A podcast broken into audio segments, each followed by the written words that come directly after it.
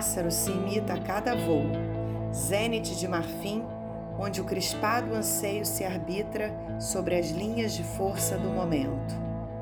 Um pássaro conhece-se em seu voo, espelho de si mesmo, órbita madura, tempo alcançado sobre o tempo.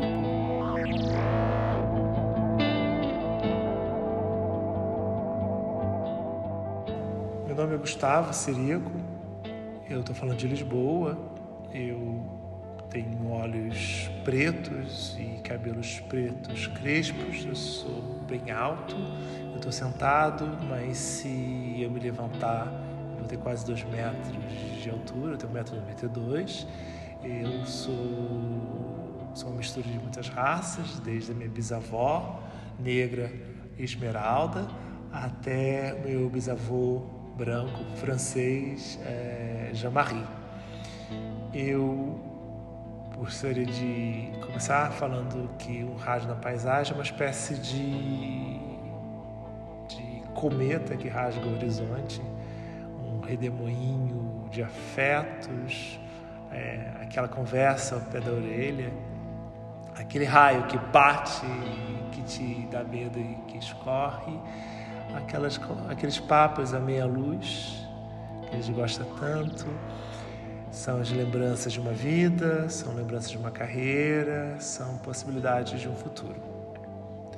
Eu gostaria então de seguir para a nossa conversa e começar pela imaginação.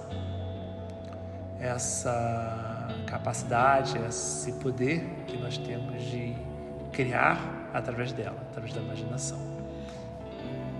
E foi um pouco com essa ideia que eu convidei esse grupo incrível de artistas para compartilharem comigo seus modos de viver, suas paisagens, seus modos de ver esse mundo. E não é melhor do que uma boa conversa se chamar mais pessoas para essa conversa, para que mais outras ainda venham se seguir depois. Então, o Rádio na Paisagem recebe para essa conversa a pesquisadora, crítica e curadora de artes visuais Michelle Sommer, gaúcha, gata, linda, maravilhosa, e a dramaturgista e pesquisadora de dança e de artes da cena, Teresa Rocha, do Rio de Janeiro, também linda, gata, maravilhosa e uma pessoa que eu amo de paixão. A gente recebe uma conversa então sobre paisagem e poética espacial, tradução, colaboração e atravessamento entre campos artísticos, memória e experiência. Essas são linhas temáticas que atravessam este programa de podcast que eu criei e chamei para conversa muitas pessoas. Tanto as pessoas que estiveram comigo conversando, dizendo as, as suas experiências de paisagem e muito mais, e as pessoas que estão por detrás e que constroem este programa. E que no final gostamos de dar o devido agradecimento. E que estamos, tem estado comigo nesse momento e nos, durante todos os outros episódios que estivemos produzindo durante dois meses. Eu vou começar pedindo para nossas convidadas, a Michele e a Tereza, para elas se descreverem, para dizerem onde estão. Experiência de conversa. Ah, a gente começa então pelo T ou pelo M? Pelo S ou pelo R? Pelo verão ou pela rocha? Eu posso começar então? Então começamos pelo verão. Então tá bom. Boa noite. É, eu sou a Michele Sommer. Eu sou uma mulher cis. Eu estou vestindo uma roupa preta, eu sou branca, tenho olhos castanhos, tenho cabelos castanhos. A minha paisagem de fundo hoje, aqui no centro do Rio de Janeiro, nesse fim de tarde, é o ateliê emprestado de uma amiga minha, artista, que me oferta escapes da configuração home office, o que é uma coisa bastante bem-vinda nesse momento pandêmico de escape dessa cubo branco em que nos encontramos invariavelmente. É, Quero agradecer o convite generoso do Gustavo para essa conversa hoje, a essa oportunidade de mergulho cobertos pelo céu, uma rádio na paisagem que eu escutei enquanto viajava de volta para o Rio de Janeiro numa estrada. E uh, acho que os acoplamentos entre paisagem e movimento são pontos de conexão. entre nós dois. Eu fico muito feliz que a gente possa pensar sobre isso hoje e conhecendo um pouquinho mais também da Tereza, com quem eu estou muito ansiosa para ouvir e trocar. Vamos passar para a Rocha. eu sou uma rocha na paisagem, mas uma rocha que gosta muito de sorrir. Meu nome é Tereza Rocha. eu sou uma mulher cis branca, eu tenho cabelos lisos, pretos, na altura do queixo. Eu tenho olhos cor de mel. eu tenho, eu gosto muito de sorrir. Então, isso é uma coisa que eu realmente faço muito, vou fazer aqui muitas vezes. Também é um disfarce para a minha timidez. Eu que as pessoas acham que eu não tenho, mas eu tenho. Eu estou no escritório da minha casa, eu moro em Fortaleza, sou uma cearoca, uma carioca que mora em Fortaleza há 11 anos.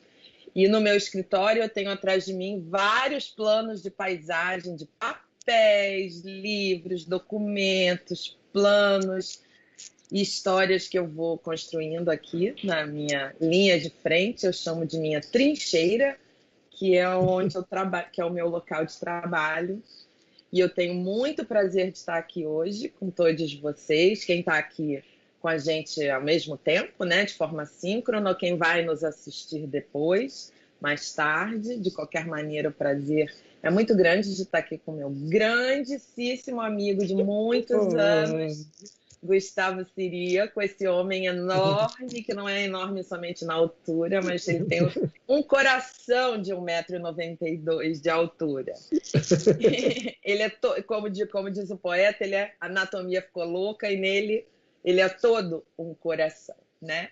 E ele hum. tem o prazer também de nos reunir, eu e Michelle, aqui para essa conversa. Uma mulher que eu admiro muito, cuja obra eu acompanho. E estamos aí, vamos conversar. A conversa, eu acho que ela é mais do que uma hermenêutica, uma erótica. Então, prefiro pensar a conversa como uma erótica. Adoro, adoro.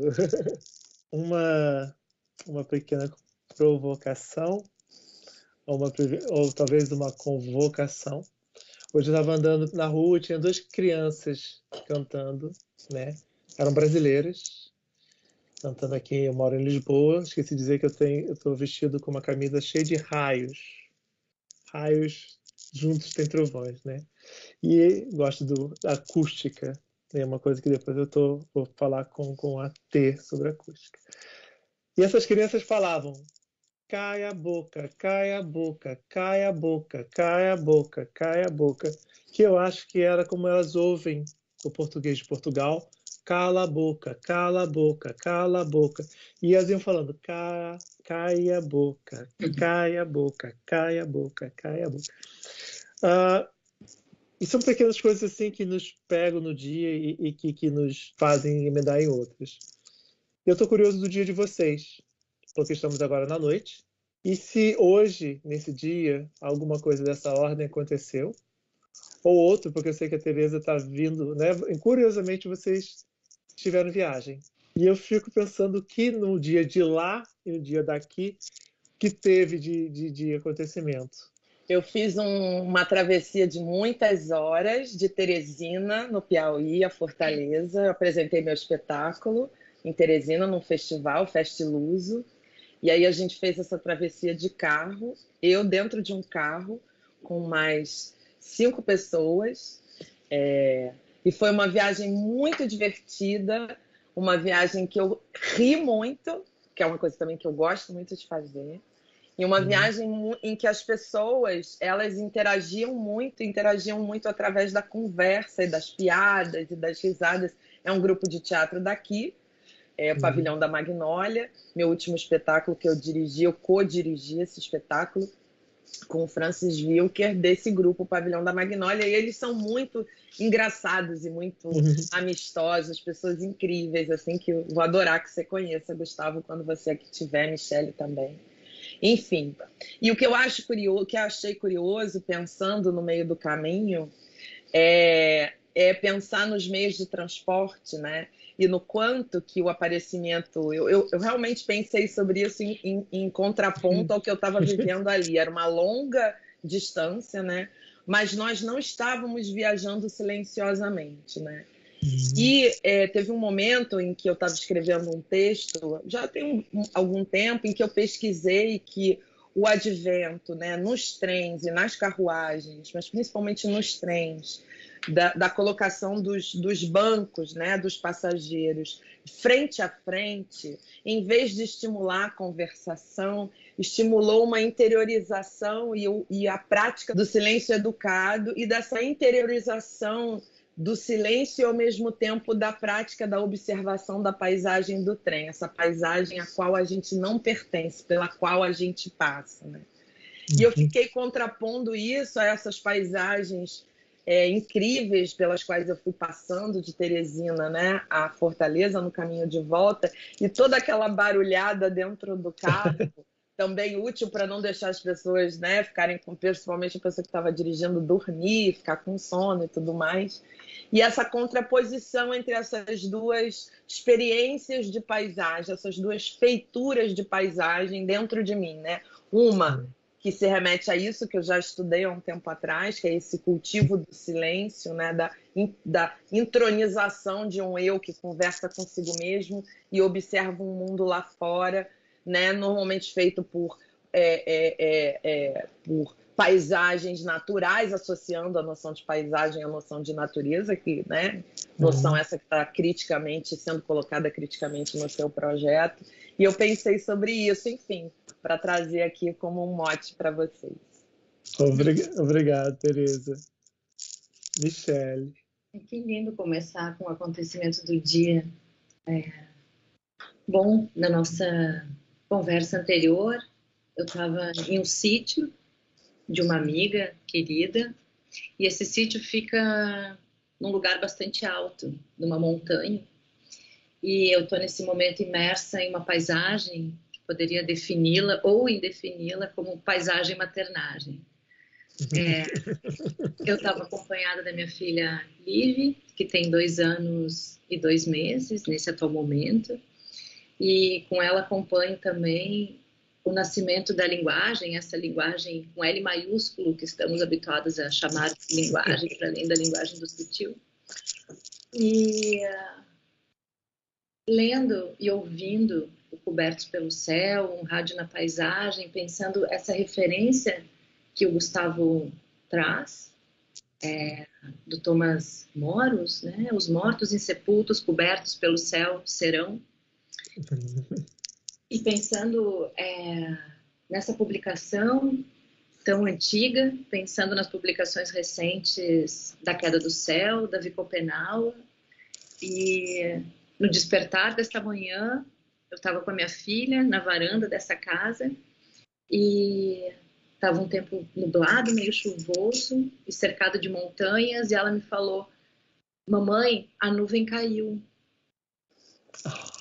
E ela me disse: a nuvem caiu e seguiu. A nuvem caiu está entalada, porque ela estava focada daquela cadeia de montanhas, onde a gente podia ver a nuvem de cima.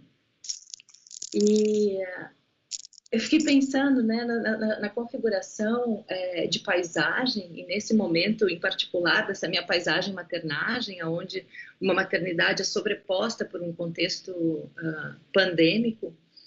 E em geral, pensamos sempre a paisagem como uma exterioridade, né? E eu acho que essa configuração, pelo menos no meu caso, assim, nessa configuração dupla, me leva a uma pergunta, que é como construímos a nossa paisagem interior.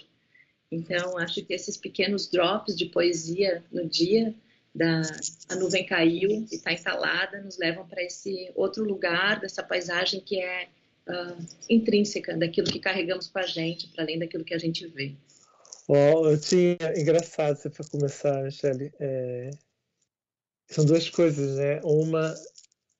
Eu, eu costumo é, gostar muito de chamar para como maneira de, de, criar, chamar coisas que não se conversam, trazer, sabe? Como se eu tivesse vários sonhos. Tipo, ah, vou colocar os sonhos agora. Abrir várias janelas, mas, mas sem o estresse, mas mais pela, pela contaminação, pela pela cogeração né, de, de, de, momentos de desejos. E eu tinha lido é, um texto que você tinha selecionado do Mário Pedrosa, que ele fala quem diz utopia diz vontade criadora. E aí, quando é, esse, curiosamente, esse título, Roberto pelo Céu, que vem né, de um trecho do, do, da Utopia, do Thomas Moros, ele só existe em português, essa frase. Ela não existe em inglês. Hum. A tradução foi que colocou assim. Em inglês não tem essa poesia. Ele fala a mesma coisa, só que ele não fala dessa maneira do cobertos pelo céu serão os insepultos. É, então abriu uma possibilidade e essa possibilidade gerou essa essa poesia, essa esse momento. E quando uh, essa ideia de uma paisagem, né, a, a, tem uma, uma teórica que é a Necoquelin, que foi meio que abriu meu caminho para pensar como a paisagem, o modo como a gente pensa a paisagem está muito relacionada a como os artistas imaginaram a natureza, a, a paisagem como uma imaginação dos artistas em torno da natureza e se torna esse, esse conceito, essa né, inventado que nos faz relacionar com, com, com, a natureza enquanto paisagem. Ela fala que, que a gente muitas vezes vê a paisagem como ela deve. A gente vê a paisagem como ela é apenas o que já foi visto e do modo como foi visto. Existe uma maneira aí de, né, de, de, de ver a paisagem, por exemplo, ver a paisagem com, com, perspectiva, ver a paisagem a partir de um ponto de vista, de um belvedere, ver a paisagem como algo externo a gente. E os artistas vieram muito para construir isso, mas também para desconstruir. E acho que quando e acho que a maneira que ele vem construir é muito a maneira poética. Quando sua filha fala, a nuvem caiu, é, tem uma impossibilidade, mas a nuvem já está no céu porque ela subiu. E que sobe, cai. Ou desce, né? Então há, há, essa, essa, essa, essa possibilidade, através da poesia, de, de criar, né? de criar mundos novos, recriar o mundo atual. Nesse projeto Cobertos pelo Céu, é, do qual uh, o Rádio na Paisagem faz parte, foi um pouco buscar essa, como é que essas paisagens internas, essas maneiras de internalizar o que se vê, o que se vive, se reflete nas ações que a gente tem no mundo. E como artistas, como é que a gente faz é, soar, né? uh, faz soar a nossa vivência, os nossos arredores. Muitas vezes é pela acústica, então é, esse redemoinho, né? Ter, quando você fala dessas pessoas, né? Você está no carro com as pessoas, esse redemoinho afetivo e curiosamente há uma relação da, do, do, afeto, né? Tanto em relação às suas obras mais recentes, mas te conhecendo já de muitos anos. E, e, e Michele também em relação, sobretudo, a, ao seu trabalho em torno do Mário Pedrosa, que ele fala das, da, da, da, importância das configurações afetivas. Muito se essa essa paisagem interior, até que ponto ela é ela ela faz parte de uma arquitetura, mas uma arquitetura afetiva. Afetiva como afeto, como como a ação do mundo sobre a gente. É, eu, eu me interesso, sobretudo, bom, eu sou dramaturgista, né? Eu trabalho com dramaturgia, dramaturgias do corpo, que não são aquelas dramaturgias dramáticas do drama, né? Dramaturgias é, teatrais no sentido estrito, né? Mas são dramaturgias no campo expandido. Então, é, paisagem interna é um termo que para mim é um termo operativo que eu trabalho, com o qual eu trabalho, né? Eu desenvolvo. É, uhum porque eu acho que paisagem interna é alguma coisa que diz muito né, do, do corpo em estado de trabalho, né, em estado de, de afetar e ser afetado, enfim, de ser atravessado né, pelas potências de movimento, e por isso né, ser passível de constituir dramaturgias. Né. A paisagem interna, ela, por mais que ela tenha interno no nome, né, ela fala mais, eu acho, no meu entender, de um, de um verso, eu costumo ilustrar isso com o um verso da canção Sampa, do Caetano Veloso, que eu gosto muito, quando ele diz é o avesso do avesso do avesso do avesso, né? Então, uma, uma paisagem interna, por mais que ela convoque uma, uma separação entre interior e exterior, né?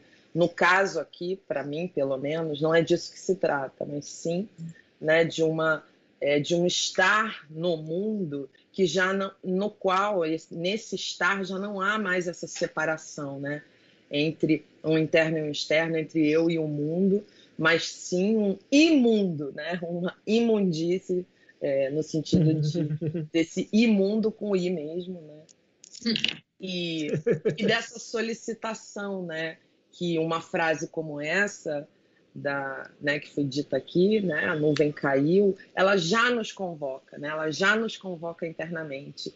E o que mais me interessa em tudo isso é o quanto é inelutável, é impossível que eu não me relacione com isso, que eu não responda a isso. Eu, eu não preciso nem querer responder, eu já estou respondendo a isso. Né? Essa imagem que ela traz, essa fala, essa frase, ela já me convoca, ela já me coloca em estado né, possível de constituir dramaturgias corporais. Né? E isso me interessa muito. É, e acho que interessa para gente aqui, né? uhum. né? Quando você fala de uma arquitetura afetiva, né? exatamente essa é, é, isso que o corpo em estado de performance, o corpo em estado de dança, se for o caso, quando é o caso, né? Ele bota, ele, ele coloca a gente diante, né, de uma é, é, de uma força muito grande que tem o corpo de fazer o próprio espaço, né? de fazer o espaço, não de estar no espaço, mas de uhum. construir uhum. o espaço. Né? E eu acho que isso fala muito é, da sua, do seu trabalho. E, em alguma medida, eu acho que isso também está na frase do Mário, que não à toa você é, traz para cá, e acredito que também dê muita margem para a Michelle, enfim, improvisar aqui nessa conversa em torno disso, porque o que me interessa é isso, é, é, é o quanto a, é inelutável, né? A gente já é posto numa condição de estar em relação com é, com o mundo, com o imundo, com o espaço, e não estar nele, mas fabricando-o, né? Justamente quando a gente convoca esse avesso do avesso do avesso, que eu chamo de paisagem interna, né? Do avesso, do avesso, do avesso. Porque justamente quando eu fiquei pensando nessa construção da paisagem interior, eu pensei justamente sobre como essa exterioridade reverbera no interior e vice-versa, né? O avesso do avesso do avesso. E como a gente uh, segue lutando contra essas instaurações de pensamento que são dicotomias do moderno, né? Como se uma coisa fosse excludente eh, da outra e não coexistências plenas entre um estado de espírito que você tá, que se reverbera também na paisagem no sentido amplo, habitado de uma arquitetura uh, afetiva, né? Que você arquitetura uh, afetiva e consentida, né, no sentido de que precisa ter um consentimento para a relação uh, se estabelecer e para você uh, se deixar afetar por também. Uhum. E ouvindo uh, um episódio específico de uma conversa da conversa linda com a, com a Laura Lima, a Laura coloca essa, essa possibilidade de como a gente consegue ou cria mecanismos e operações possíveis para a produção artística se dar fora da domesticidade, da reprodução de cativeiro. Ela usa essa frase, né? Reprodução em cativeiro. É, e como se dá a partir de uma experiência que é uma experiência interior da artista que quer comunicar algo para alguém, que é o momento em que a obra se torna pública, né? E que aquilo que compõe, eu acho que é um, um, um léxico que se associa à paisagem e ao movimento, porque não deixa de ser um movimento, é o exercício de tradução, né? E uma tradução é, é também uma traição, porque uma tradução, de alguma maneira, sempre algo se perde aí. É, mas nessa perda, eu fico pensando muito sobre o tempo presente que se dá nesse espaço de tradução. E sobre essa, essa palavra que, enfim, não abarca, eu acho que todo o sentido que ela tem, mas que se chama presentidade. E principalmente no dia nos dias de hoje, em que a gente é absolutamente mediado por tantas informações, um bombardeio constante que nos impossibilita esse tempo do silêncio que a Teresa uh, colocou aqui, né? É, como criamos estratégias de estarmos presentes, presentes na construção das relações e nas construções das relações que se dão também no espaço de arte, né?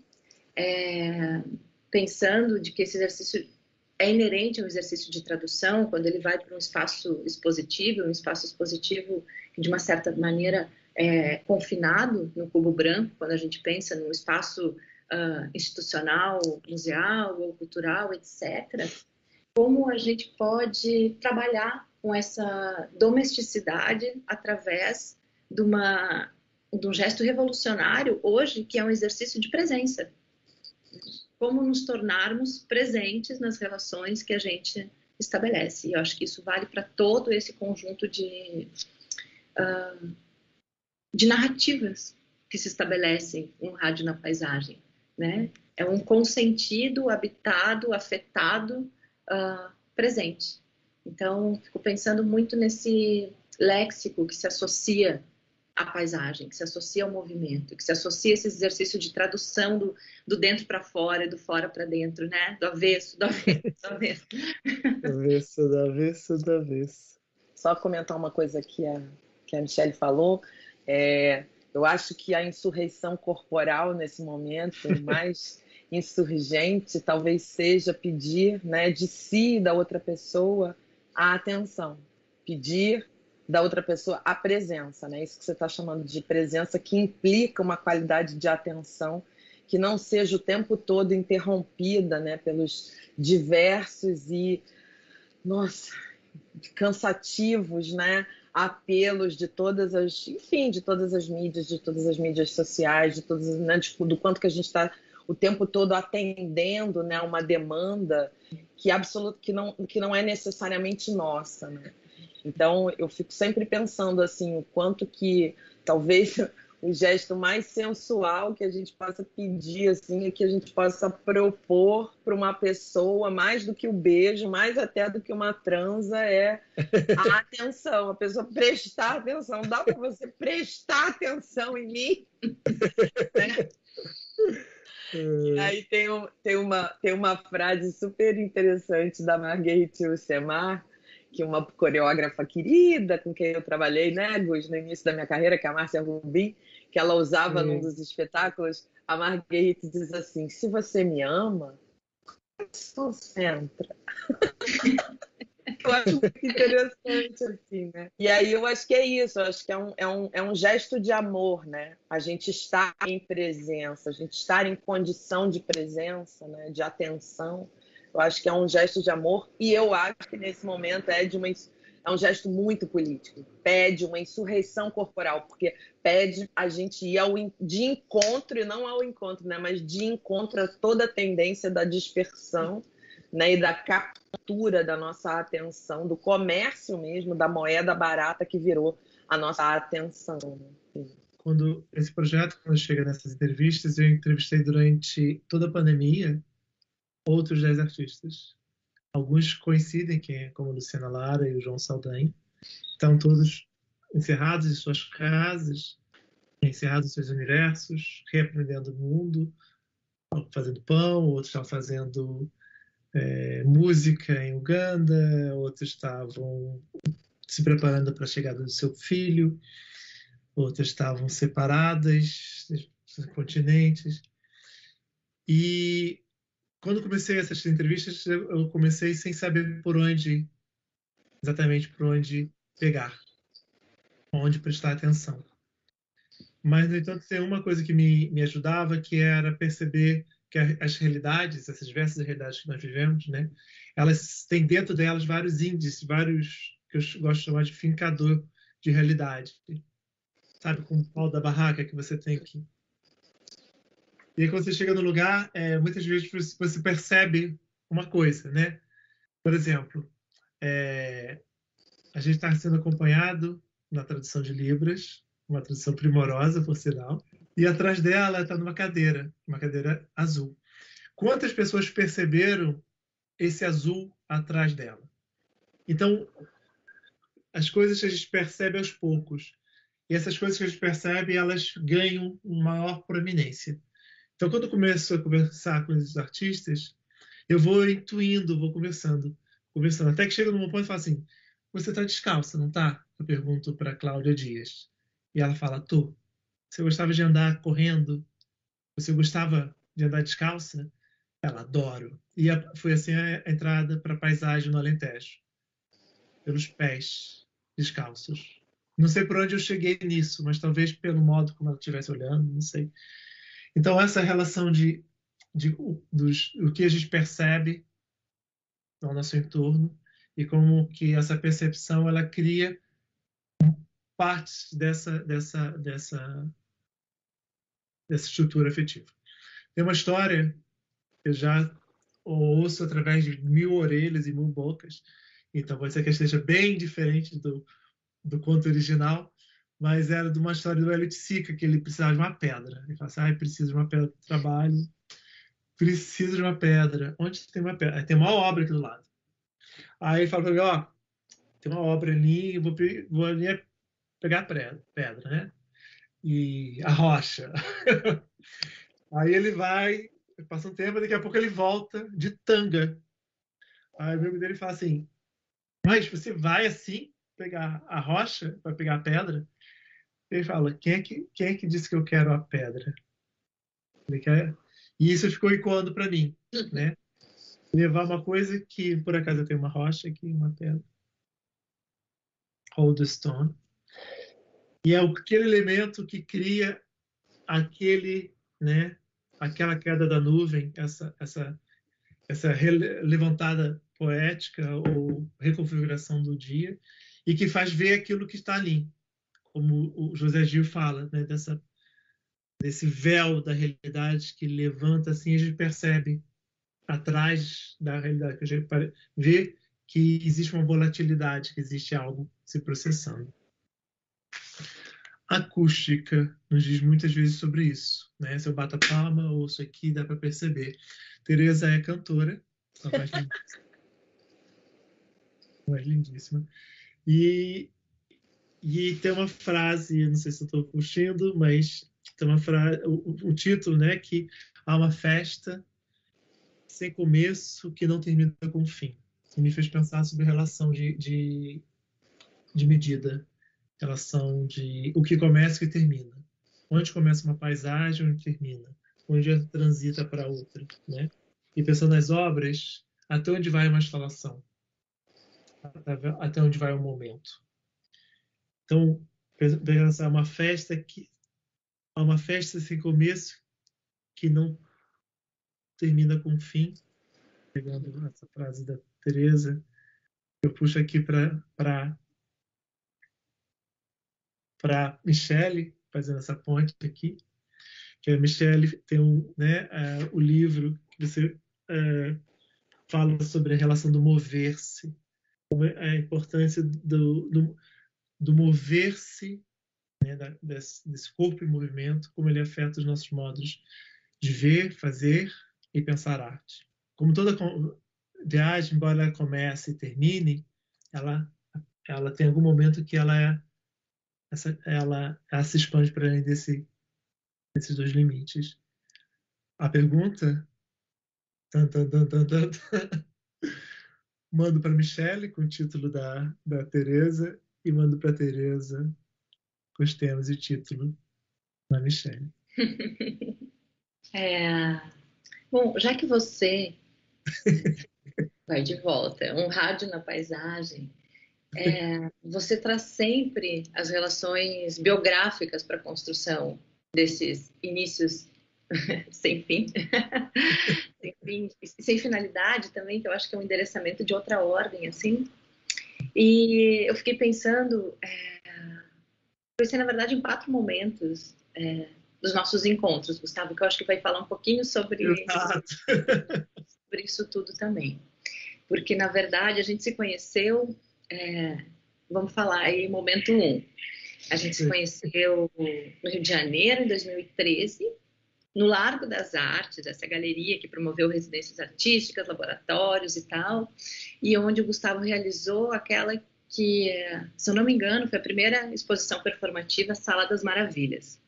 Exato. É. E a partir desse momento, é, de uma certa maneira, nos conectamos ali, sem fim, sem finalidade. E nesse momento em específico, também na minha vida pessoal, esse encontro ele foi concomitante ao início do projeto uh, Mover-se, que foi uma pesquisa sobre estados de movimento na arte contemporânea brasileira, a partir do prêmio do Rumos Itaú Cultural, em 2013 e 2014, que resultou é, no projeto uh, Endless, assim, sem fim, na publicação do livro Práticas Contemporâneas do Mover-se.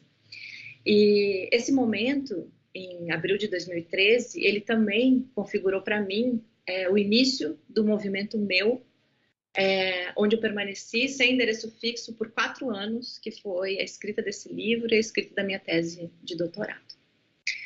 É, bem, esse, na escrita desse livro e desse, nesse momento em específico, eu estava muito invadida por uma publicação de 43 do Bataille que se chama A Experiência Interior, justamente, aonde ele vai dizer que tudo em nós corresponde a uma causa interna. Isso em paralelo a um literal, literário, Teoria do Mover-se, que foi escrito com esse nome pelo Balzac, é, lá em 1833. É, inicio então essa peregrinação de quatro anos sem endereço fixo, e no momento dois, em 2015, já em Londres, durante o meu doutorado sanduíche, o Gustavo e eu nos encontramos. E um, eu estava muito concentrada nesse momento em estudos expositivos, que foi onde eu defendi o meu, meu doutorado, pensando muito sobre esses movimentos de exposição e contra-exposição, aonde a gente consegue uh, reivindicar essa barreira dos nãos que se estabelece dentro do espaço expositivo uh, tradicional e poder romper com a domesticidade do cubo branco para dar entrada a outras experiências. É, nesse momento também, eu num estado de deriva, prestes a retornar para o Rio de Janeiro, fui acolhida para o Gustavo, que me emprestou um CEP para esse regresso. Foi uma casa em Santa Teresa que compartilhamos durante um ano sem nunca termos estado juntos. É, e nesse, nesse contexto todo, é, logo depois, em 2017, eu acabo me fixando no, no, Rio de Janeiro, já a partir de uma série de movimentos, e num ensaio específico que eu acabei resgatando para essa nossa conversa hoje, é, eu falo sobre partidas e chegadas, e contabilizo nesse trecho de quatro anos dez moradas em quatro cidades, em três países e outros nove países visitados para a configuração de uma pesquisa. E que esse mover-se tão plural, que é norteado pela busca do próprio norte, é um lugar sempre além, numa analogia a Isla de Castanheda, aonde a gente aonde a gente inventa um estado pássaro para a reinvenção do self. E e aí, nessa, nessa publicação, fico pensando muito sobre esses estados, estados de movimento, estados de configuração de paisagem, nessa alternância que se dá e às vezes concomitância entre um estado pássaro e um estado árvore, né? Um que é movente e um que é, de certa maneira, permanente, ainda que árvores possam ter raízes aéreas.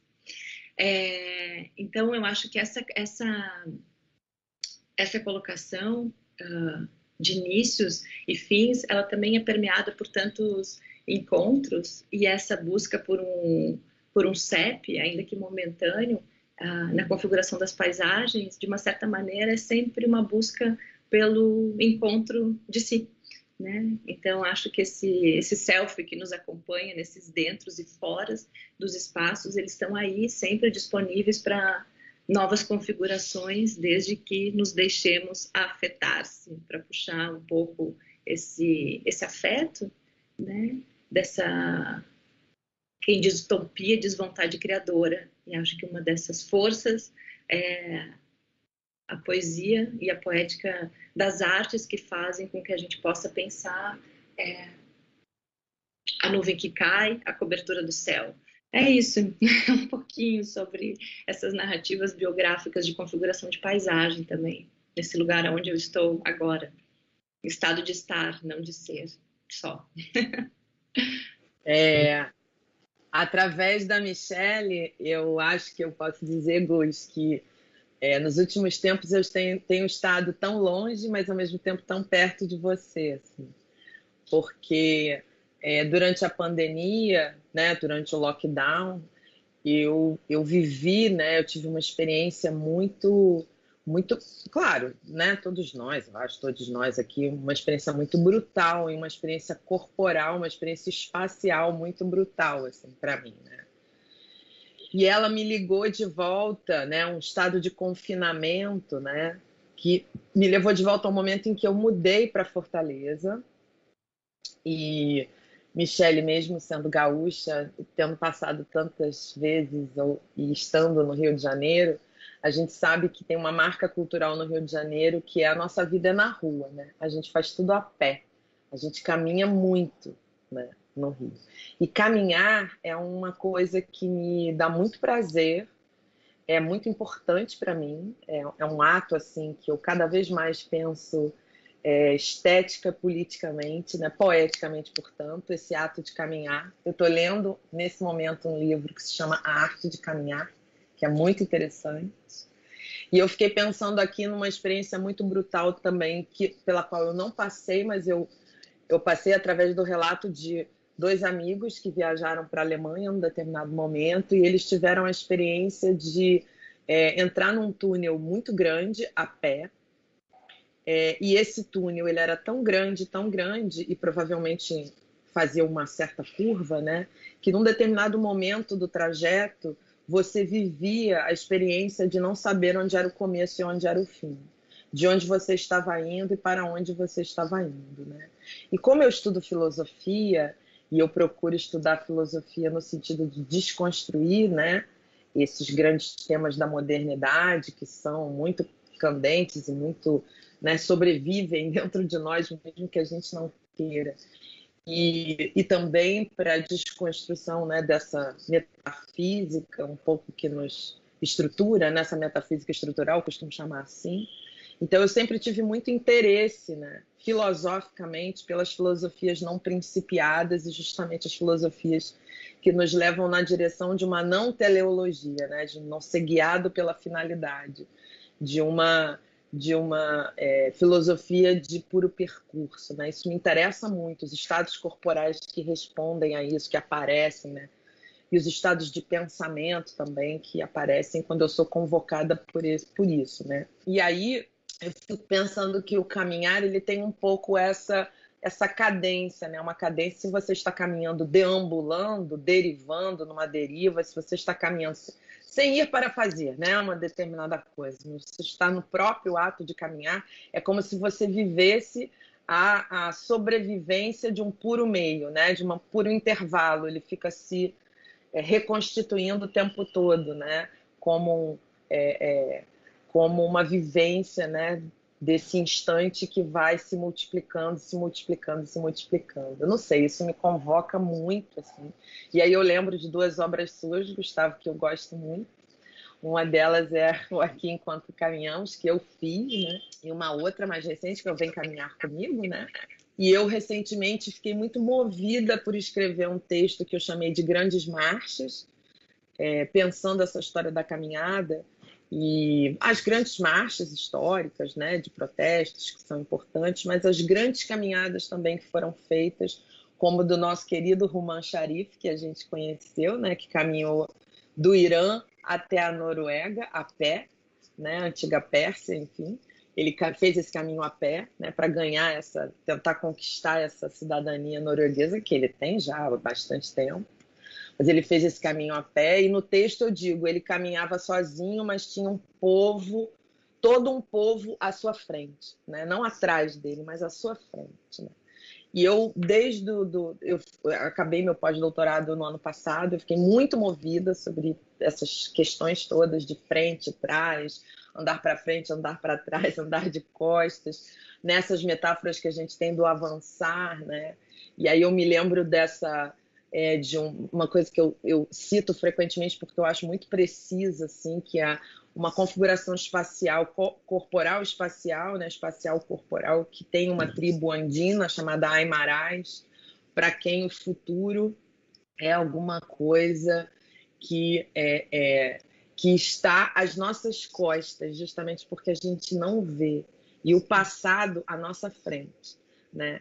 E justamente por conta dessa inversão da lógica corporal que a gente tem ocidental, né, marcadamente euro-referenciada e tal, né, de que o futuro é para lá, né, para o alto e avante, o futuro é para lá e é para lá que eu vou, né, enfim. E, e pensando o quanto que essas, essas mudanças de perspectivas espaciais elas informam a gente estados corporais que eu acho que interessam e que se ligam para mim com isso, com essas filosofias não principiadas, né? com esse estado de intervalo é, sempre que brota sempre de si mesmo, né? E aí, é, é, lembrar que essa frase que dá nome ao espetáculo foi uma tradução traição também. Existe, né, Michele, uma, um ditado mesmo italiano que diz tra, tradutore tra, traditore, né? Tradutor traidor. Então, traduzir é trair. E, e quando eu levei essa frase para o grupo, pro, num dia do ensaio, né, como uma possibilidade de título, eu traí a frase original, porque a frase original que eu ouvi e a minha memória traiu é: há uma festa sem começo que não termina com a morte. Essa frase é uma frase de um congado, de um congado é, de um quilombo, é, de um congado antigo que sobrevive num quilombo em, em Belo Horizonte, a, é, quilombo dos Arturos em Belo Horizonte, e eles né, praticam um congado que tem esse verso, é uma festa sem começo que não termina com a morte. Quando eu fui traduzir, eu traduzi a uma festa sem começo que não termina com o fim. É, e aí acabou virando o nome, o nome da peça. E eu acho que isso tudo move o nosso imaginário, né? Num, num momento assim é, em que é, a gente, eu, eu, não sei, né? Mas eu que sempre tive problema com a palavra utopia, mas nesse momento que a gente está vivendo, desses horrores todos, né? Desse mundo tão esquisito, a palavra utopia com outros sentidos, né? Mas eu acho que ela talvez nos seja muito necessária, mas não uma utopia como um horizonte que de mim se distancia à medida que eu caminho na direção dele, que portanto é inatingível, mas um horizonte, uma outra noção de horizonte, né? Que talvez esse, essa experiência de estar dentro do, do túnel, né? Sem saber onde é que começa, onde é que é o fim, porque é um momento de puro percurso, né? É um momento muito radical corporalmente. Isso para dança é muito interessante, né? É um momento de puro percurso. E aí eu recebi recentemente um presentaço assim de uma pessoa que fez estágio de docência numa disciplina minha na pós-graduação, e ela disse que o, os cangaceiros, e sobretudo o lampião, que o sapato do lampião, ele tinha um formato é, de, um, de um retângulo, né? de tal modo que as, que as milícias que viessem atrás deles, né, tentando persegui-los, não saberiam a direção da caminhada, porque não tem a pisada, né, não tem o pé pisando. Isso moveu, eu tô toda arrepiada, porque isso moveu o meu imaginário de uma tal maneira, porque é de uma inteligência compositiva absurda, né? Você pensar que o cangaço dependeu disso, né? Tirou isso como uma tecnologia, né? Um sapato que não marca o começo e o fim, ou seja, a origem né, e a finalidade, de onde eu estou vindo e para onde eu estou vindo, e tudo que eles conseguiram fazer, né? De, de levante, de possibilidade de insurreição a partir disso, enfim. E eu estou movida por essas coisas todas aqui, enfim. Então, é a minha maneira um pouco de responder essas coisas maravilhosas que vocês trazem. Olha, tem um, um livro que eu li durante muitas manhãs, que é A Prática do Selvagem, que é do Gary Snyder, que ele é um dos últimos beatniks, né, dos Petros beatniks, conviveu com toda aquela galera.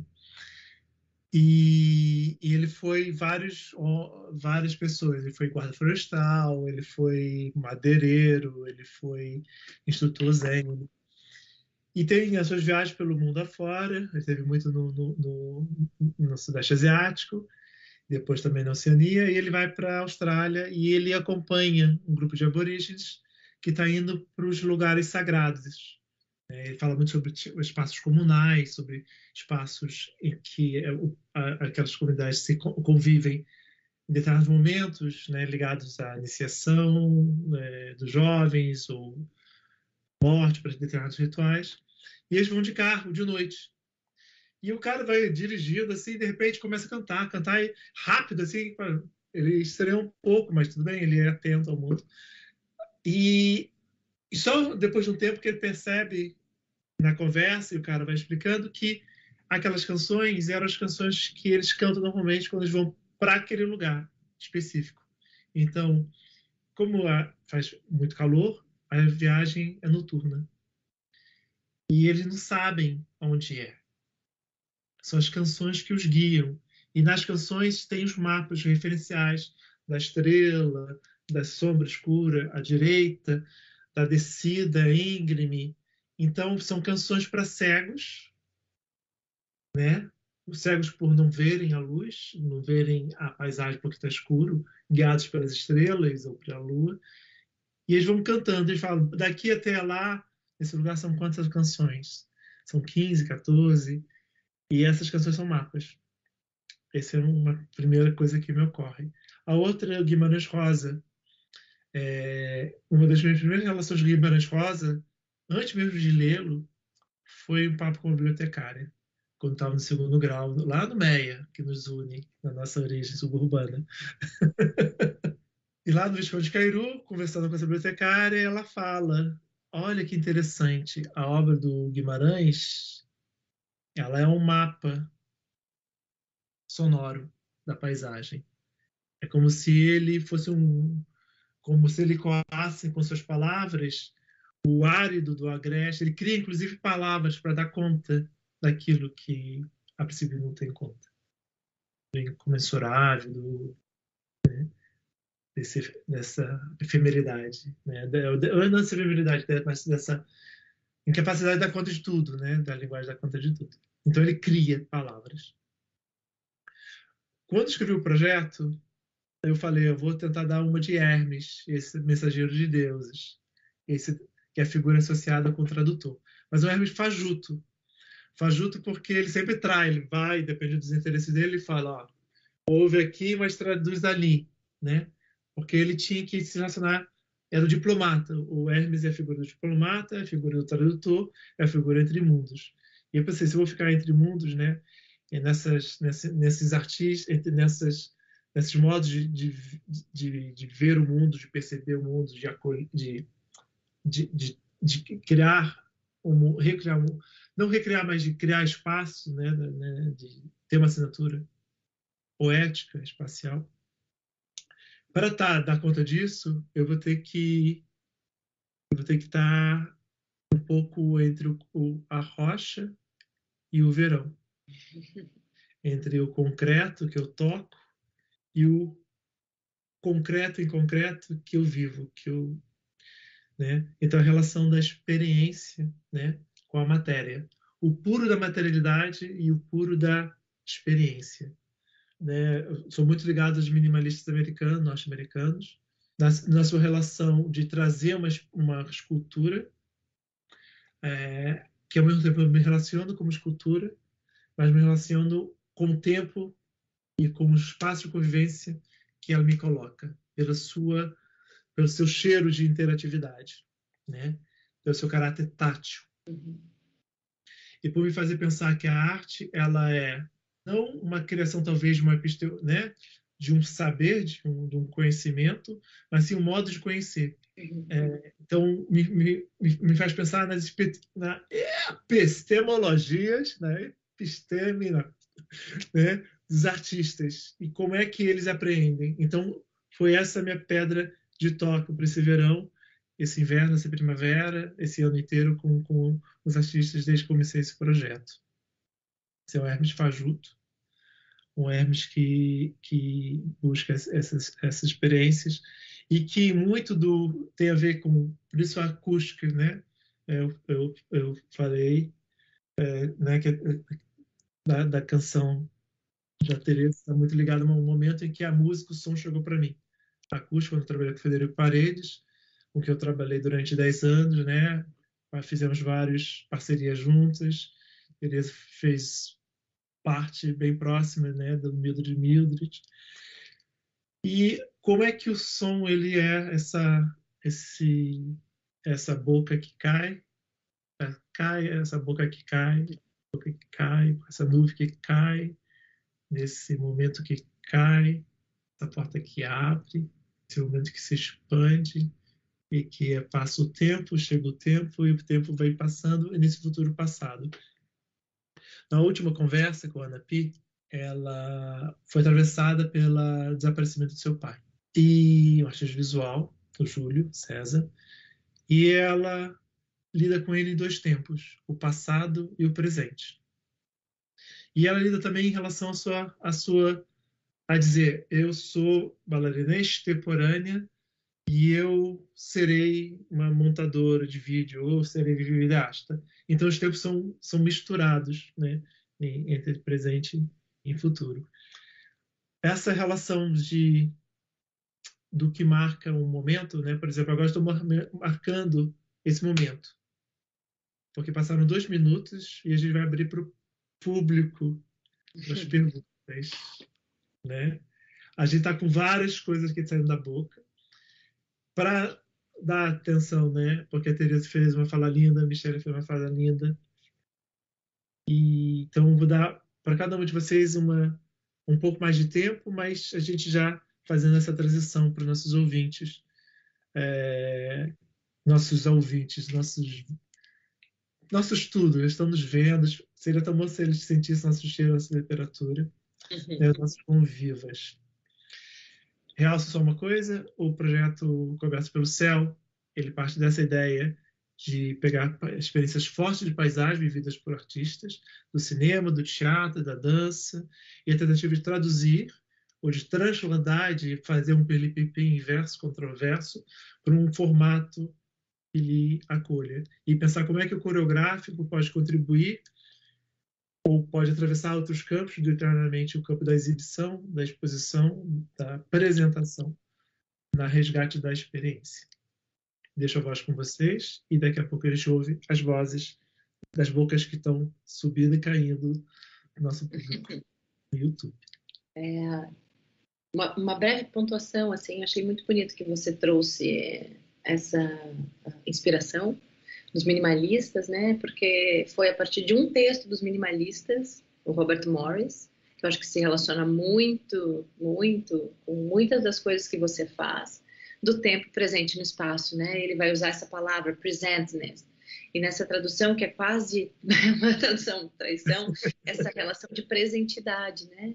E acho que você, Gustavo, em todo o seu trabalho, assim, na sua gentileza de um gigante, é, essa relação de presença, ela é diretamente implicada com todas as perspectivas epistemológicas da palavra hospitalidade. Então, acho que uma coisa não existe sem a outra. E acho que essa imbricação, tangências entre tantas coisas é a potência do trabalho e das construções por vir, né? Que estamos fixados no presente, acho que os nossos olhos nesses horizontes nos colocam essa perspectiva sem, sem início, sem fim da cobertura do céu. Então, acho isso absolutamente poético. Só essa pontuação que eu queria fazer. beijos, beijos. Ah, é, é, você fala essa coisa da acústica, né? Ela, ela ela realmente é infernal, né? Acústica, eu acho ela bem infernal. Para mim, ela é infernal. Eu tenho uma sensibilidade auditiva muito aguçada. E ela é involuntária, né? Diferente do, do olho, que você pode fechar o olho e parar de ver, digamos assim. Mas o ouvido você não tem como parar de ouvir, né? Hum. Você você coloca a mão no ouvido e começa a cantar lá, lá, lá, lá, lá, enfim se tentar né, interromper esse movimento infernal que é o movimento da escuta é, e que é tão é, que me atravessa tanto, né? E a acústica, de fato, ela é, digamos assim, uma ciência do espaço, né? Ela, ela cria espacialidade onde ela, ela dá, né, ao espaço a, a o presentness, né? A presentidade que ele pode ter e que muitas vezes pode passar desapercebido pela gente. Então, quando eu vejo as fotos, por exemplo, que estão no site, que são belíssimas, né, do Cobertos pelo Céu, assim, todas as traduções, traições e transliterações, enfim, que você fez a partir daquilo que foi, né, que foi te movendo, né, vindo da, da, da, da interação, né, com essas pessoas que você escolheu estar perto, um perto longe, né, mas enfim. É, eu, eu acho que diz respeito a isso, diz respeito à tentativa de abrir no aberto, né? Essa, essa, essa gramatura, essa possibilidade de uma gramatura, né? Do, do ar, né? Eu acho que é, é, as intervenções sonoras, né? E principalmente relativas à acústica, elas criam isso, né? A possibilidade de você de você criar nervuras, né? No suposto vazio, que não está vazio, né? Também não está cheio, porque não é, não é dessa ordem de vazio versus cheio, como bem disse a Michelle aqui, né? nessas dicotomias que são autoexcludentes, né? Mas é um, um, um, vazio onde você pode criar e, cri, e percebendo essas nervuras né, que tem o vazio, e não para enchê-lo, mas para ir percebendo essa espacialidade que se forma. Não sei se isso é muito abstrato, às vezes parece um pouco abstrato, enfim, mas para mim é muito forte nessa sensibilidade espacial que eu tenho é, da minha do meu passado no Meyer, que me une a você. Não sei se você sabe, Gustavo, mas eu sou técnica em arquitetura. eu tenho essa formação, então eu tenho uma sensibilidade espacial muito é, infernal, né? Infernal. Ela é infernal. Do mesmo modo que a acústica é tem, tem um algo de infernal, né? Na acústica, quando você começa a ouvir, você não para nunca mais de ouvir. É, essa, sem sentir o espaço, sentir essas nervuras que o espaço tem, essa composição, né? Que o espaço está o tempo todo produzindo, é também, de certo modo, infernal. E mas uma vez que a gente não pode se livrar disso, a gente pode compor com isso, né? Compor com essa, com essa possibilidade de nervurar, né? De criar nervos onde supostamente não há nada há, né? Enfim, e eu acho que essas intervenções elas criam isso, elas criam essas nervuras assim, né? em relação à paisagem. E é muito bonito, é muito bonito o trabalho. Eu fiquei muito tocada. Assim. Eu, eu te acompanho, né? À distância. O amor nos aproxima, então eu te acompanho. Eu já tinha visto fotos de alguns dos trabalhos que lá estão, né? Mas agora eu pude ter uma, né, uma apreensão um pouco mais assim detida, né? É, na proposição e eu fiquei muito, muito impressionada né, com isso e o tanto que isso vai e se desdobra no, no, na, na, noção de, né, de uma paisagem que se dá como escuta, né, através dos podcasts e do modo como você conduz, né, conduz e é conduzido, né, enfim, é, naquela presença, aquela coemergência ali, né, da conversa nos podcasts, que é muito interessante, um pouco, não é recriando, mas é traduzindo e traindo também a própria, o próprio Cobertos pelo Céu, só que agora numa outra bitola, né, numa, num outro diapasão, digamos assim. É muito interessante. Adorei, Michelle, a hospitalidade e, esse, e essa, toda essa fala essa, em relação. Quando eu falei de tradução, né, essa pesquisa ela, ela levei para a Universidade de Amsterdã para um curso que chama Third, que é um programa para artistas interessados em pensar o que um doutoramento em arte pode ser, um doutorado em arte pode ser. Né, é muito ligado, é um, pensado o doutoramento como uma prática artística, como, como a prática artística como o, o, o carro-chefe, digamos assim, da ativação do que se quer dizer discutir. E, e um grande problema foi a palavra tradução, e eu foi uma palavra que eu pensei, lutei muito por ela, né? Mas, mas me fez ver outras variantes, como transliteração e todas as que, que foram ditas. E tem uma que é transdução. Uhum e é, tem a ver com essa senso, né?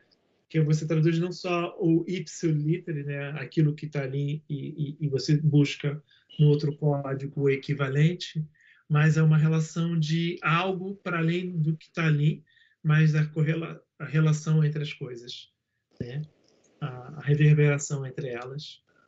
Para Tem um vídeo super complicado, ao mesmo tempo esclarecedor, no YouTube, que depois essa conversa vai se tornar um áudio, parte do nosso podcast, e a gente vai colocar as referências, e que fala, dá o exemplo de duas você joga uma pedra na água e as ondas que ela faz, e se você joga duas pedras próximas, o que, que acontece em termos né, dessa repercussão, dessa propagação das ondas. Mas, mas fala né, do que é mais do que passar de um ponto ao outro, mas o, o, os diversos caminhos que, os diversos provoca, na realidade, diversos pontos de, de, de, de propagação que uma transdução pode ter. Uhum. E, e na Cuxa, eu sou nascido na Pavuna, né? Então atravessei essa cidade e nessa travessia da cidade tem vários capítulos. Teresa também, né? Teresa nascida no Meia, estudou em Laranjeiras, Cal, na Angelviana. Na mesma escola estudamos, na escola Angelviana. Essa escola dessa grande educadora, coreógrafa, bailarina e mestre e que falava que as pessoas são como as nuvens. Uhum. Nunca vêm do mesmo formato, são sempre diferentes. E, essa, e, e o modo que, é, como a Angel e justamente com o Klaus, e com todos os, os, lindos professores e bailarinos e coreógrafos que surgiram dessa escola, levam para o mundo afora, tem relação de como, como é que é uma consciência do movimento, a consciência do corpo, mas através do movimento, desse, desse corpo em movimento. Então, voltando, numas, voltando da noite, estava à noite, pegando aquele buzunga e tal, terceiro, quarto, aí o vento, depois da meia-noite, aí o vento, o ônibus vinha muito rápido, rápido, rápido, aí freava, estava na hora de eu descer, eu ia correndo com meus cabelos, eu tinha o cabelo comprido, beleza, já viu? E aí tinha uma, uma inversão de vento, e o vento que estava no fundo do. O vento vai para frente, depois volta, e de repente eu sinto o meu cheiro.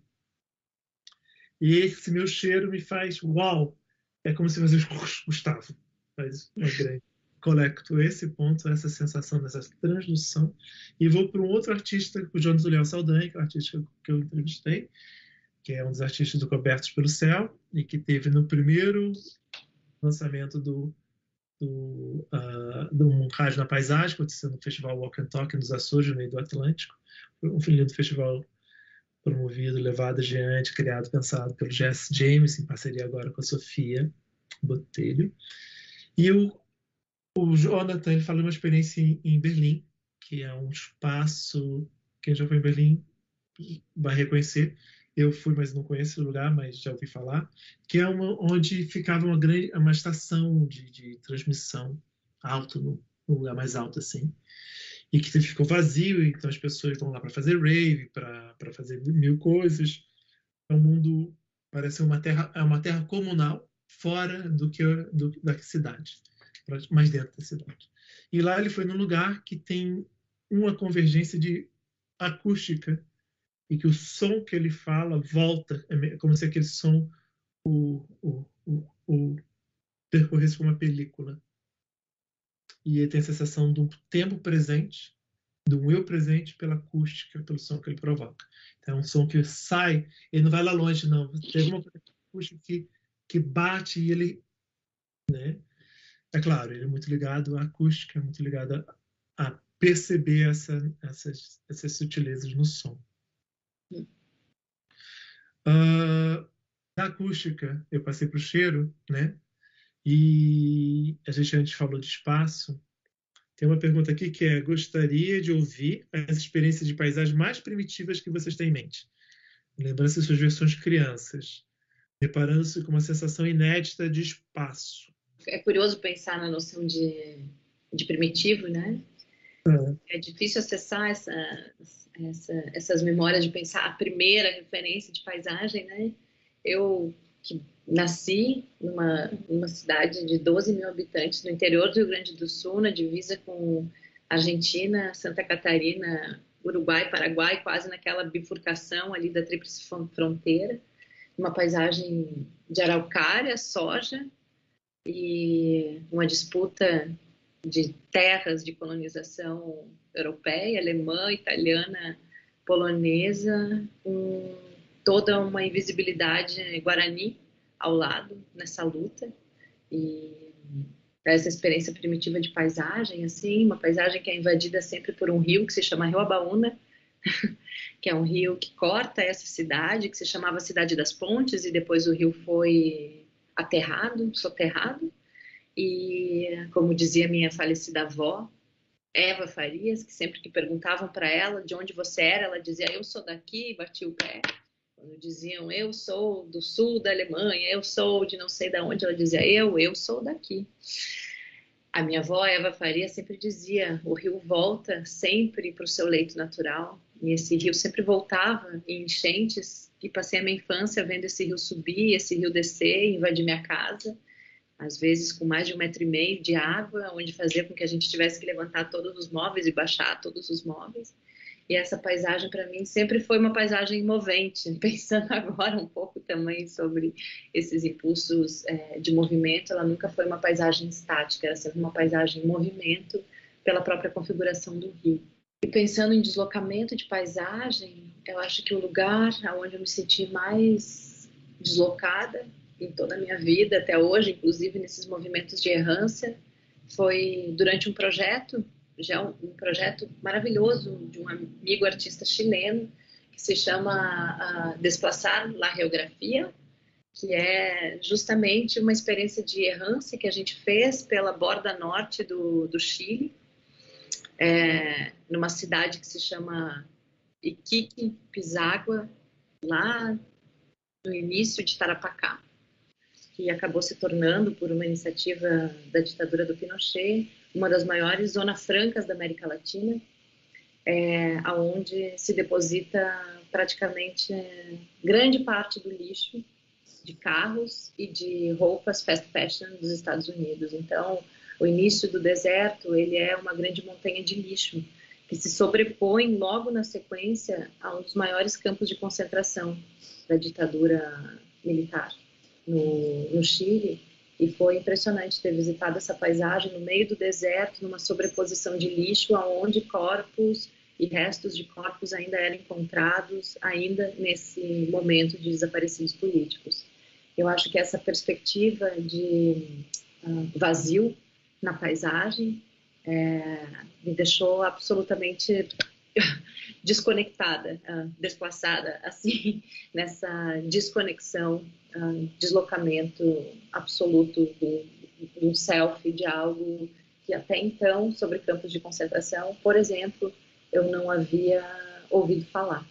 Né? Então, enfim, essas lacunas das construções das nossas paisagens escolares também, onde tantas coisas são omitidas e de repente a paisagem que você tá, da onde brota toda a história. Né? Enfim, isso, nessa experiência de paisagem. Obrigado, Michele. T. Eu, eu tenho, é, agradeço pela pergunta do nosso vídeo ouvinte, da nossa vídeo ouvinte aqui. É, eu, eu, imediatamente quando você fez a pergunta, eu me lembrei de uma experiência muito forte que eu tive muito recentemente e que me reconectou com uma memória muito forte da minha infância. É, eu frequentava quando eu era criança um clube é, em Jacarepaguá, que é um bairro hoje em dia super habitado, mas na época que eu era criança, isso já faz bastante tempo, é, era um bairro que tinha muita mata, né? muita mata virgem mesmo, né? Enfim, ou pouco é, desgastada. Né? E, e, esse clube ficava num vale é, e tinha, muitas, tinha muita mata. Né? E eu tinha uma, uma eu era uma criança esquisita, mas enfim. E eu tinha um hábito, toda vez que eu ia para esse clube, eu tinha esse momento que eu, eu entrava sozinha. Eu tinha, uma, eu tinha nesse clube uma turma de amigas e amigos, assim. E eu gosto muito de amigos, eu gosto muito de estar com amigos e amigas. Gustavo sabe disso muito bem. É, mas eu tinha uma, uma, uma toalete, quase uma toalete assim, semanal, que era eu me enfiar sozinha na mata e e eu sou uma pessoa medrosa, mas eu não tinha medo, não, não me dava medo aquele matagal, enfim. E eu ia me, me embrenhando naquele, naquela mata, é, e andando e caminhando sozinha e ouvindo, ouvindo, ouvindo, ouvindo. Isso era muito forte, mais do que tudo, era uma experiência assim de imersão mesmo, sabe? E de me perder um pouco ali dentro, né? É... E eu, eu tinha esquecido disso, assim.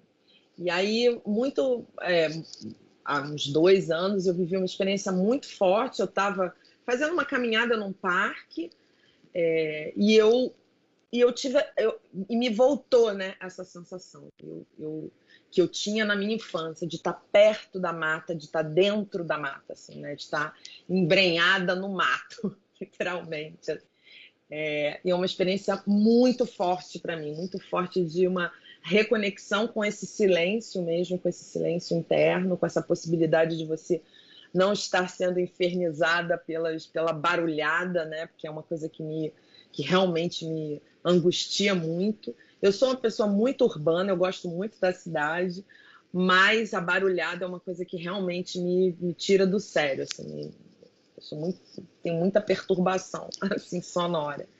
E realmente essa conexão, né, de uma paisagem que é sonora e ao mesmo tempo muito envolvente, né? Porque a mata tem isso, né? Ela te envolve. É, tem essa ideia linda, né, de estar coberto pelo céu, ali você está coberto, sei lá, pela vegetação. Né? E, e a experiência de reconexão através da memória foi tão forte naquele momento que eu decidi que pela primeira vez eu tinha que fazer psicanálise e eu fui fazer. Eu, hoje em dia eu faço psicanálise desde então. Mas o passo foi essa reconexão, foi essa, uma reconexão com a paisagem. Mas uma paisagem que é percorrida, ela não é uma paisagem olhada, e simplesmente. Ela é uma paisagem vivenciada através do movimento e do movimento de se perder. Né, de, de ficar um tempo possível de se perder. E o que eu acho curioso é isso: é, é é, eu, quando criança, ter essa necessidade quase que semanal de me perder, de me perder no meio do mato. Assim. Era engraçado, era curioso. Assim. E eu achava que eu ia ser uma pessoa que ia estudar pedras, então eu recolhia pedras também no caminho que eu ia encontrando. Aí sempre tinha essa briga, porque tinha que levar as pedras para casa, meus pais não queriam que eu levasse as pedras para casa, enfim. Tinha essa ligação com a rocha, com o mineral e com o verão também. Uma pergunta, talvez ah, tem que responder também. É, eu ainda não sei ainda de fato que, que, que, paisagens, talvez também ouvindo entre vocês, essas paisagens que vocês falaram também me, me, me, como, me comoveram a pensar é, experiências que eu tive no Chile é, e experiências que eu tive no Brasil, especificamente no Rio de Janeiro. Tem uma experiência do calor curiosamente no verão muitas coisas acontecem. É o momento das baratas voadoras, é, das, das, janelas abertas, daquela noite que cai, parece que o escuro ele tem uma densidade. É o suor, mas também é roupa, pouca roupa. É, é uma noite cálida. Uh, eu sofro muito no verão, mas tem uma coisa de, de como o corpo fica, cor da pele, ou mais do que a cor da pele, a temperatura da pele. Quando eu vim para a Europa a primeira vez, eu fui para a Noruega. E foi quando eu vi tudo o que, que não existia lá e que existia no Brasil. Uma das coisas que aconteceu foi que as pessoas acharam que eu não queimava, achavam que eu não me bronzeava, porque para elas já estava bronzeado. E era curioso de, de pensar muitas implicações, né? Desde implicações raciais, de identidade, identitárias é, e, e, tudo mais. Mas foi interessante de chegar num lugar que não me, que eu não conheço, que não me reconhece nem tanto me reconhece de outra maneira e que me faz repensar como eu estava lá antes. E a temperatura também veio junto com isso. Quando eu volto para o Brasil, eu deixo meu cabelo crescer e todo mundo série de capítulos da minha vida começa. Mas pensando agora, é essa noite urbana quente das pessoas que cruzam o nosso caminho. Das corridas na praia, dos namoros, né, dos, dos não ditos. temos uma pergunta e essa vai, vai nos levar para, para uma conclusão da conclusão, que é vocês queriam dizer quais percursos de movimentos de magia nos corpos fazendo em um mundo pós-pandêmico? Consegue perceber diferenças nos corpos após tanto tempo de confinamento? Espero que a retenção possa ser substituída por tesão. assim, né? eu, eu nem vou dizer que eu espero isso, viu, Michelle? Eu espero também, mas eu acho que é isso que vai acontecer. Assim.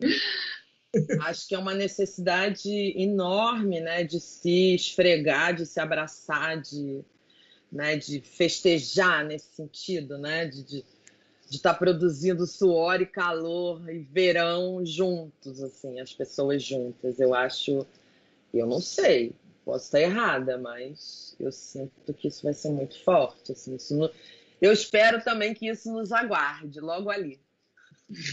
Na virada à esquerda, né, da nossa rota. Exatamente. À esquerda. É isso que nos aguardará. acho, em relação a esse mundo pós-pandêmico, porque aqui, estou falando de Lisboa, e essa coisa do pós, do tem variado muito, né? E acho que nessa distância, acho que, que a primeira coisa que está tá acontecendo é a, parece que todo mundo saiu na rua e todo mundo viu filmes diferentes, que literalmente viram filmes diferentes. Então as pessoas estão com tempos diferentes. Tem desde as pessoas né? Até as pessoas que saem, correm e, e, e não conseguem mais se relacionar com as coisas. Então acho que está tá um momento de vários tempos acontecendo no tempo, no espaço que volta a ser comum, no espaço da rua, né? E com vários momentos de recolha, como esse momento agora da, da, da variantes da variante holandesa, não sei mais, da variante sul-africana, variante do mundo, da variante do mundo. Uhum. Acho que está chegando ao fim, a gente vai ter que terminar aqui. Eu queria só é, fazer uma série de agradecimentos. Queria agradecer a Carol e a Vânia, que estão fazendo a nossa tradução, a nossa tradução, a traição poética. Né? Eu sempre fico, uau, achei lindo, lindo. Cada coisa, o modo, as escolhas, as qualidades de movimento. Nada melhor do que o movimento para traduzir uma conversa sobre movimento. Michele, Tereza, muito obrigado pela participação, pela, pela coparticipação, pela essa mistura, para esse futuro melhor, esse futuro aí, que está em breve em nossos poderes de pensar, repensar. Muito obrigado, Felipe, por nos acolher desde o início, desde o início da ideia. Obrigado, Priscila Maia, que vai escrever com certeza um texto lindo sobre isso. Obrigado, Mariana, por, por nos, nos colocar nas redes de amigos, nas. Fabiana Araruna, que vai colocar também, vai ver o áudio. Toda a equipe do SESC nos acompanhou. Eu vou passar a palavra para o Felipe, mas antes gostaria só de falar é, de duas mulheres que em Fortaleza, que no Rio de Janeiro são pessoas que me ocorrem agora à cabeça e que estão ligadas à minha história, nas nossas histórias, que uma que é a Andrea Bardavil, que no momento fez um projeto chamado Tecido Afetivo, falando sobre as possibilidades da dramaturgia a partir das relações afetivas e as relações afetivas. Um capítulo a ser continuado no futuro. Imaginem, pensem a utopia de cada um, nossos ouvintes ou visuais videntes. E a Consuelo Banassi do Espino, e que lá atrás abriu a porta para eu fazer a coleção, uma sala de maravilhas, e que hoje soube que conseguiu um patrocínio para fazer lindos projetos. E curiosamente tinha um outro projeto que não passou, que tinha o nome dela, que era Consuelo Independência. Então, as duas mulheres fortes, para juntar essas duas mulheres fortes com que eu conversei, com essas duas mulheres fortes que estão nos traduzindo, e para todas as mulheres e homens, nós todos esses seres que se pensam no melhor dos mundos.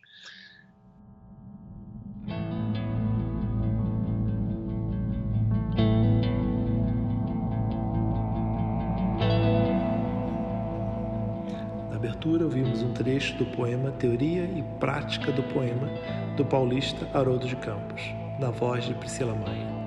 A gente vai terminando o episódio de hoje, convidando vocês a nos seguirem no Spotify na Apple Podcast ou na plataforma Deezer.